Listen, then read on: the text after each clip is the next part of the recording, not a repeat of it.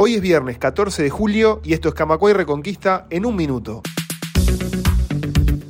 La Cancillería uruguaya dejó sin responder a la ONU la mayoría de las observaciones y advertencias sobre la calidad de agua de OCE. Por otro lado, la Asociación Rural del Uruguay recurrirá a un servicio privado de agua para los animales.